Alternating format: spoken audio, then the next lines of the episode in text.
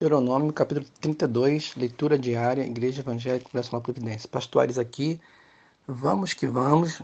Finalzinho do livro, capítulo 32 diz assim: Inclinai os ouvidos aos céus e falarei, e ouça a terra as palavras da minha boca.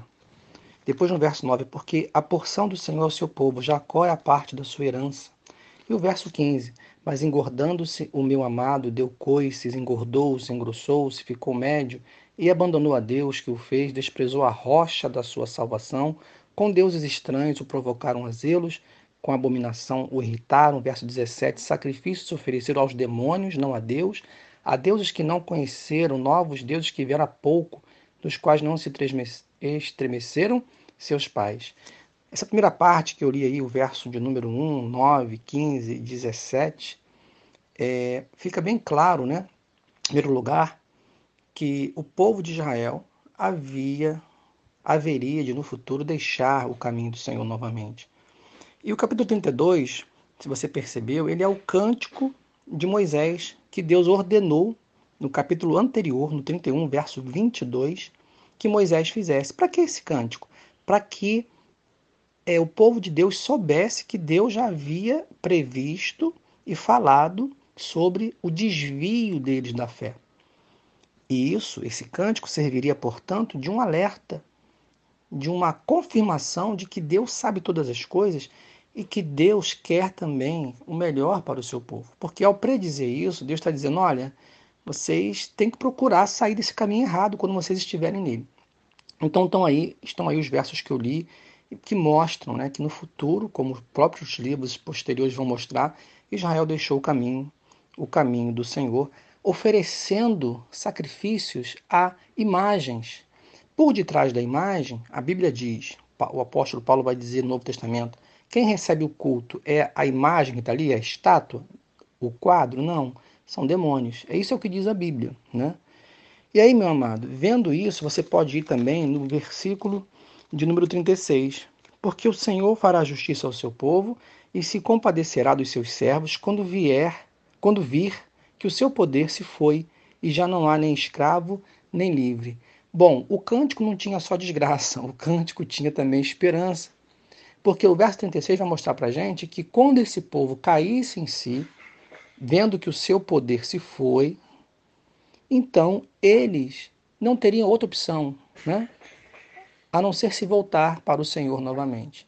E aqui está uma, uma, uma lição importante para a gente, uma segunda lição. A primeira é que o cântico faz lembrar né, que Deus confirma, que Deus quer o melhor, que Deus prevê. A segunda lição está aqui para mostrar para a gente exatamente que quando o ser humano perde as suas possibilidades próprias, é aí que ele vai então pensar na pessoa de Deus. É aí que ele vai pensar então em se voltar para Deus, né? em, em muitos casos.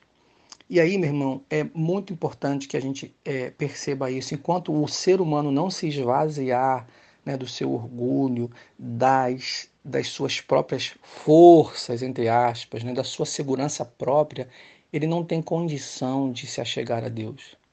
Porque ele sempre vai se achar autossuficiente. Né? Aquelas pessoas que dizem que elas fazem, que, ela, que elas acontecem, que elas chegaram em tal lugar, em tal situação, em tal patamar, porque foi a força delas, aquelas pessoas que também dizem que não têm pecado, que não são tão ruins assim.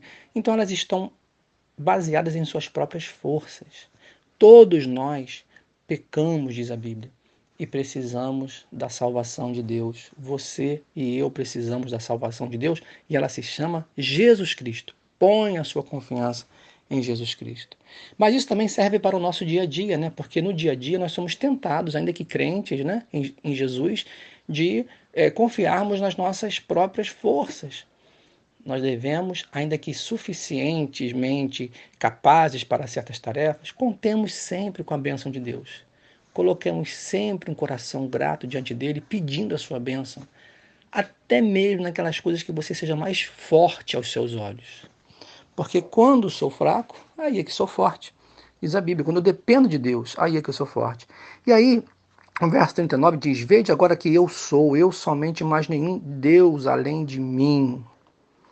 Eu mato e eu faço viver, eu firo e eu saro, e não há quem possa livrar alguém da minha mão.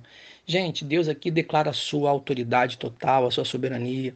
Eu fico pensando nas situações que nós podemos passar, né, que são situações que nós às vezes não, não concordamos, às vezes numa doença, às vezes na perda de uma pessoa querida, às vezes numa circunstância financeira terrível, né?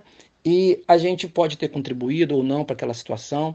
Seja como for, nós somos seres é, pequenos, na verdade. Não, não controlamos nada, não, não somos donos de nada, não conseguimos prever todas as situações e às vezes nós nos deparamos com situações difíceis e que a gente também acha, né? a gente pode pensar que Deus é, não foi legal com a gente. Bom, Deus declara que Ele é, né? E esse é aqui, eu sou, é, ele quer mostrar o quê? Que não tem atributo que possa, adjetivo que possa definir Deus. Ele é muito maior do que tudo. Então, até na perda de alguma coisa ou, na, ou em, de alguma pessoa, nós temos que estar cientes, né? Que Deus sabe o que faz, que Deus é soberano, é, de que Deus tem um controle das coisas. E se alguém perdeu alguém, né, a gente sabe que todos nós temos, né, da parte de Deus, um, um propósito aqui, né? Se assim nós buscarmos a Deus. E, e esse propósito tem um tempo. Ele diz, eu sou. E esse eu sou, eu quero repetir, é o Deus que tem toda a autoridade, todo o poder, todo o controle sobre todas as coisas. E aí, meu irmão, quero te falar também, verso 46, aplicai o coração a todas as palavras que hoje testifico entre vós, para que ordeneis a vossos filhos que cuidem de cumprir todas as palavras dessa lei. Verso 47, porque essa palavra não é para vós outros coisa vã, antes é a vossa vida. Gente, a palavra de Deus, ela é a nossa vida. É o que Deus mandou Moisés falar ao povo dele. A palavra de Deus é a tua vida. Você pode ter muitos projetos, eu também. Você pode ter sonhos, é, é, é, gostos ou não gostos, né, para certas coisas. Mas olha só, comece toda a sua vida pela palavra de Deus. A sua vida tem que estar pautada, alicerçada na palavra de Deus. E quando eu falo palavra, não é só aquilo que a gente gosta de obedecer ou que seja fácil de obedecer mas aquilo que a gente não gosta de obedecer é aquilo que é difícil para a gente obedecer. Tem gente que tem dificuldade em certas áreas, outros em outras, mas a palavra de Deus, toda ela, é para todos nós, não é só uma parte. Por outro lado, eu não posso também julgar meu irmão, minha irmã, porque ele faz isso ou não faz aquilo, porque se ele tem dificuldade naquela área, eu posso ter em outra. Então, irmão, por isso que Jesus falou, né, na oração do Pai Nosso, para que a gente quando fosse orar, né? Perdoar as nossas dívidas, assim como nós temos, temos perdoado os nossos devedores. Por quê? Porque ninguém pode julgar ninguém, condenar, eu quero dizer. A gente pode ver uma coisa e entender, ela é certa ou errada. Beleza, eu não quero isso para mim, isso foi errado. Isso é uma coisa. Outra coisa é eu condenar a pessoa, né? Ela não presta, que não sei o quê, porque eu sou pecador também.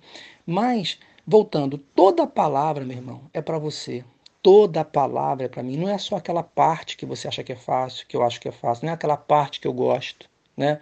Então a gente tem que ter um coração limpo, uma mente limpa, a gente precisa ter um, um, um coração generoso, a gente precisa ter um coração perdoador, a gente precisa ser manso, a gente precisa ser humilde. Tudo isso é para todos nós.